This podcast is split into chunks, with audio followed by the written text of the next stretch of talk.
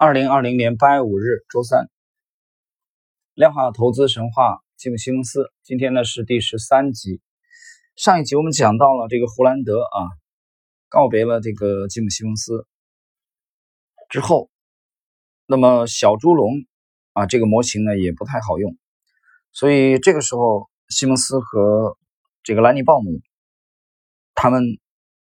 对这个数理模型产生了质疑。那没办法，他就再次回到了比较传统的这个交易方式啊，那和普通的基金经理其实没有什么区别了。这一点呢，我们之前曾经呃分析过。那么在一个这个公司啊，或者一个这个资管人士、投资经理的生涯当中，其实都会面临着啊数次的这种风格的这种转变啊，甚至纠结啊。我用围棋术语来说，比如说你是更多的侧重于实地啊，还是后市，对吧？这种这种转变。当然，我们用这个画师的这个角度啊，一个一个这个，呃，绘画的，那么他的画风也会有转变啊，也会有几次转变。你去研究张大千啊，研究林风眠啊，研究这个呃，比如说徐悲鸿啊、齐白石啊这些人，包括嗯，这个许许多多大家，包括倪瓒、倪云林这些人，呃，他的包括黄公望。他的画风都很难说是从啊一生下来就是或者刚学画就是造就的，包括石涛啊，明四僧著名的这个石涛，他都会有几次转变啊，这种比如说清灵啊、灵异，包括厚重啊等等等等，都会有几次的这种这种摸索啊、纠结。那么吉姆·西蒙斯也不例外，所以他就回到传统的这个交易模式啊，这样的话呢，他们就开始寻找被低估的啊这些投资标的。同时呢，比较注重于对市场的消息做出反应。他们在几个相关的市场先后投资了三千万美元。这个时候，西蒙斯的对交易的理解啊，这个阶段小猪龙失败了嘛，等于说不理想，所以他就认为说，我能不能早一步的先于欧洲了解消息，这样对我交易会很有帮助。所以他就雇佣了一个在实习大学念过书的一个法国巴黎人啊，让他去这个。最早去翻译难懂的这个法国金融的讯息啊，这法语嘛，西蒙斯肯定对法语不擅长，然后快速的翻译成英文。另外呢，西蒙斯还找了他的办公室啊的这个主任，就是艾伦，呃，找了另外一位啊高手，就是艾伦格林斯潘，这个人是个经济学家啊，聘请他做顾问。我这里解释一下啊，所以我为什么说西蒙斯很牛啊？西蒙斯一九三八年出生的，他请的这个艾伦·格林斯潘，就是后来后来成为了美联储主席的啊，这位格林斯潘。呃呃，格林斯潘之后呢是伯南克啊，包括后来的耶伦啊，包括现在的鲍威尔啊，这是从啊从现在开始之前啊的四任美联储的主席。但再往前应该是保罗·沃尔克啊。那么，所以你就知道西蒙斯啊，其实是一个牛人。他能请到这个格林斯潘，当然，但格林斯潘当时是个经济学家，而且西蒙斯呢还在他的办公室装了一部红色的电话啊，这就是一部重要金融消息的电话就会响起来。一旦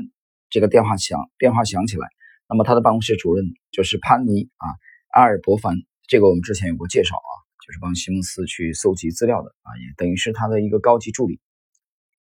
西蒙斯这个人呢是一个非常风趣的人啊。他很有幽默感，他经常在办公室开玩笑，所以这样的话，他的合作团队的人啊会觉得比较轻松啊，不会说啊像之前的这个体，就是一味的像普通的这种体制内的这种风格啊，很严肃啊，这个等级分明啊。西蒙斯不是这种风格，所以你拿吉姆·西蒙斯的风格和这个，嗯，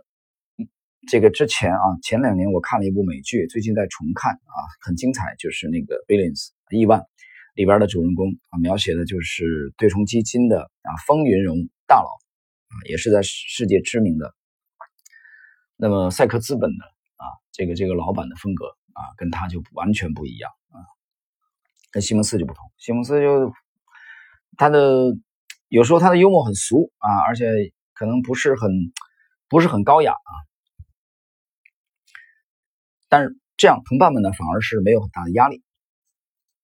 那么这种时候呢，就是他之前的呃，他的他现在的妻子啊，一周会来这个公司几次，有时候呢会把他们两个孩子啊，尼克拉斯带过来。他的前妻芭芭拉啊，两人现在还是朋友，偶尔也会来看看他。那么还有他员工的小朋友啊，怎么员工的这个小孩子们啊，所以公司整个的氛围还是比较啊有亲和力。那么每天下午呢，公司的员工一起在图书馆啊、图书室来喝茶，西蒙斯鲍姆就讨论最新的消息，比如说这个经济走向。西蒙斯也会邀请员工啊到他的游艇去玩一玩。他这艘游艇被取名为吉姆爷，基本上停靠在附近的这个杰斐逊港。那么这个时候啊，西蒙斯我们讲过了啊，他他这个阶段他是非常不修边幅的啊，穿着非常的随意，他特别热爱交易，但是这个时候呢，他的所有的精力都集中在呃，其实主观交易啊，因为靠这个猎取信息来进行抢，这个比别人要早一步啊，靠这种方法。那么包括后来他扩大了面积啊，把他这个隔壁的这个也租了下来房间，把邻这个墙壁打掉。啊，安置这个新进的员工，因为这个时候交易做的还是比较顺手啊，但是整个模式是回归了传统。呃，一个重大的事件是1982年，西蒙斯把他的公司改名为文艺啊文艺复兴与科技公司。我们知道意大利的文艺复兴啊，知道达芬奇，那么他在82年把公司的名称啊做了一个更改，因为西蒙斯从来不把自己只单单的视为交易员，他其实啊还。认为自己是一个创创投啊人物啊，去创业投资啊，去风投做风投的，所以他每周多数时间都待在他纽约的办公室，除了跟他的这个避险基金投资人交流，他也会处理他所投资的科技公司啊，包括后来照顾他的嗯孩子。那么这个时候，我们谈谈西蒙斯他在纽约的办公室上班。啊，处理自己外面的投资，还要分身照顾家里的事情。那么兰尼鲍姆呢？对这些其实并没有什么不满，因为两个人是合作伙伴嘛。他兰尼鲍姆是一个非常独立的人啊，他非常喜欢啊静，喜欢一个人思考，他不需要什么特别的协助。所以当时鲍姆是靠本事和直觉交易多种货币，他就赚到了好多钱。所以于此之下，追求一套系统性的量化交易似乎只是浪费时间了，因为去建立。这个模型的公式既困难又耗费时间，估算出来的获利虽然很稳定，但是绝对的幅度并不大。所以相比之下，快速的消化办公室里的跑马灯一般的新闻，研读报纸上的新闻，分析地缘政治事件，似乎更刺激啊，更有赚头。那么兰尼的啊，兰尼后来问他的这个女儿啊，斯必代啊，斯戴菲说，在市场上赚个几百万，比我找出数学证明。简单太多了，那我为什么还要开发那些模型呢？所以这个时候大家注意啊，这是文艺复兴刚刚呃命名，一九八二年的时候，那么进入西蒙斯的第一个重要伙伴兰尼鲍姆和西蒙斯的这个思思想的啊这个历程，就这个时候还是对模型不得要领，所以回归了传统的交易。那么西蒙斯呢对兰尼鲍姆非常尊敬啊，他也不会去随便的啊去这个指导啊说兰姆。就会命令他让他做交易。再说了，兰尼鲍姆的业绩非常好啊，连战节节。公司的电脑呢，现在又不给力啊，你没有办法去支持这个时候去做量化的这个模型，呃，自动交易啊，这很难实现，技术不给力。鲍姆呢，他特别喜欢去钻研经济数据之类这些很乏味的数字。关上办公室的门，他就喜欢躺在绿色沙发上一躺就是很长时间啊，大量的时间用来思考。他会忘了时间，会有点出神啊。潘尼，这个埃尔伯凡就是办公室主任这么讲。等到鲍姆走出办公室，通常已经下了买单。天性乐观的兰尼鲍姆喜欢买进就抱牢，等到上涨，不管等多久都无所谓。鲍姆告诉朋友，持有不卖是需要胆量的。他很自豪啊，别人膝盖发软的时候，他的膝盖连弯都没有弯，就是兰尼鲍姆的心理素质非常好。那么如果没有出手的理由，我就保持原样，什么都不做。他写给家人解释他的交易策略。呃，他的女儿斯戴菲说：“呃，爸爸的理论是低点买进，然后永远抱着。这个策略让兰尼鲍姆安然度过了1979年7月到1982年3月的美股的市场的动荡，获利超过了4300万美元，几乎是他最初从西蒙斯那里分到的股份啊翻倍了。1982年那年，鲍姆看多美股。”宁愿错过公司在西蒙斯的游艇举办的年度郊游，也要去看盘啊，买进更多的这个股票的期货。所以鲍姆是一个非常有个性的人。那么这个时候，我们发现，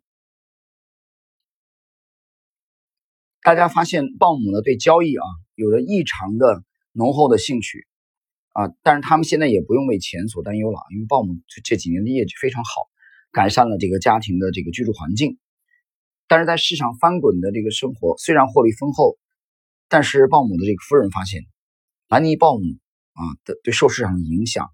并不是很正面。因为之前兰尼鲍姆非常的乐观，但是他现在开始变得焦虑啊，严肃紧张，有时候连深夜他都在接西蒙斯等人的电话，讨论如何去对应那个突发的当日的新闻。斯戴菲他女儿后来回忆说啊，兰尼鲍姆就是我父亲，好像变了一个人。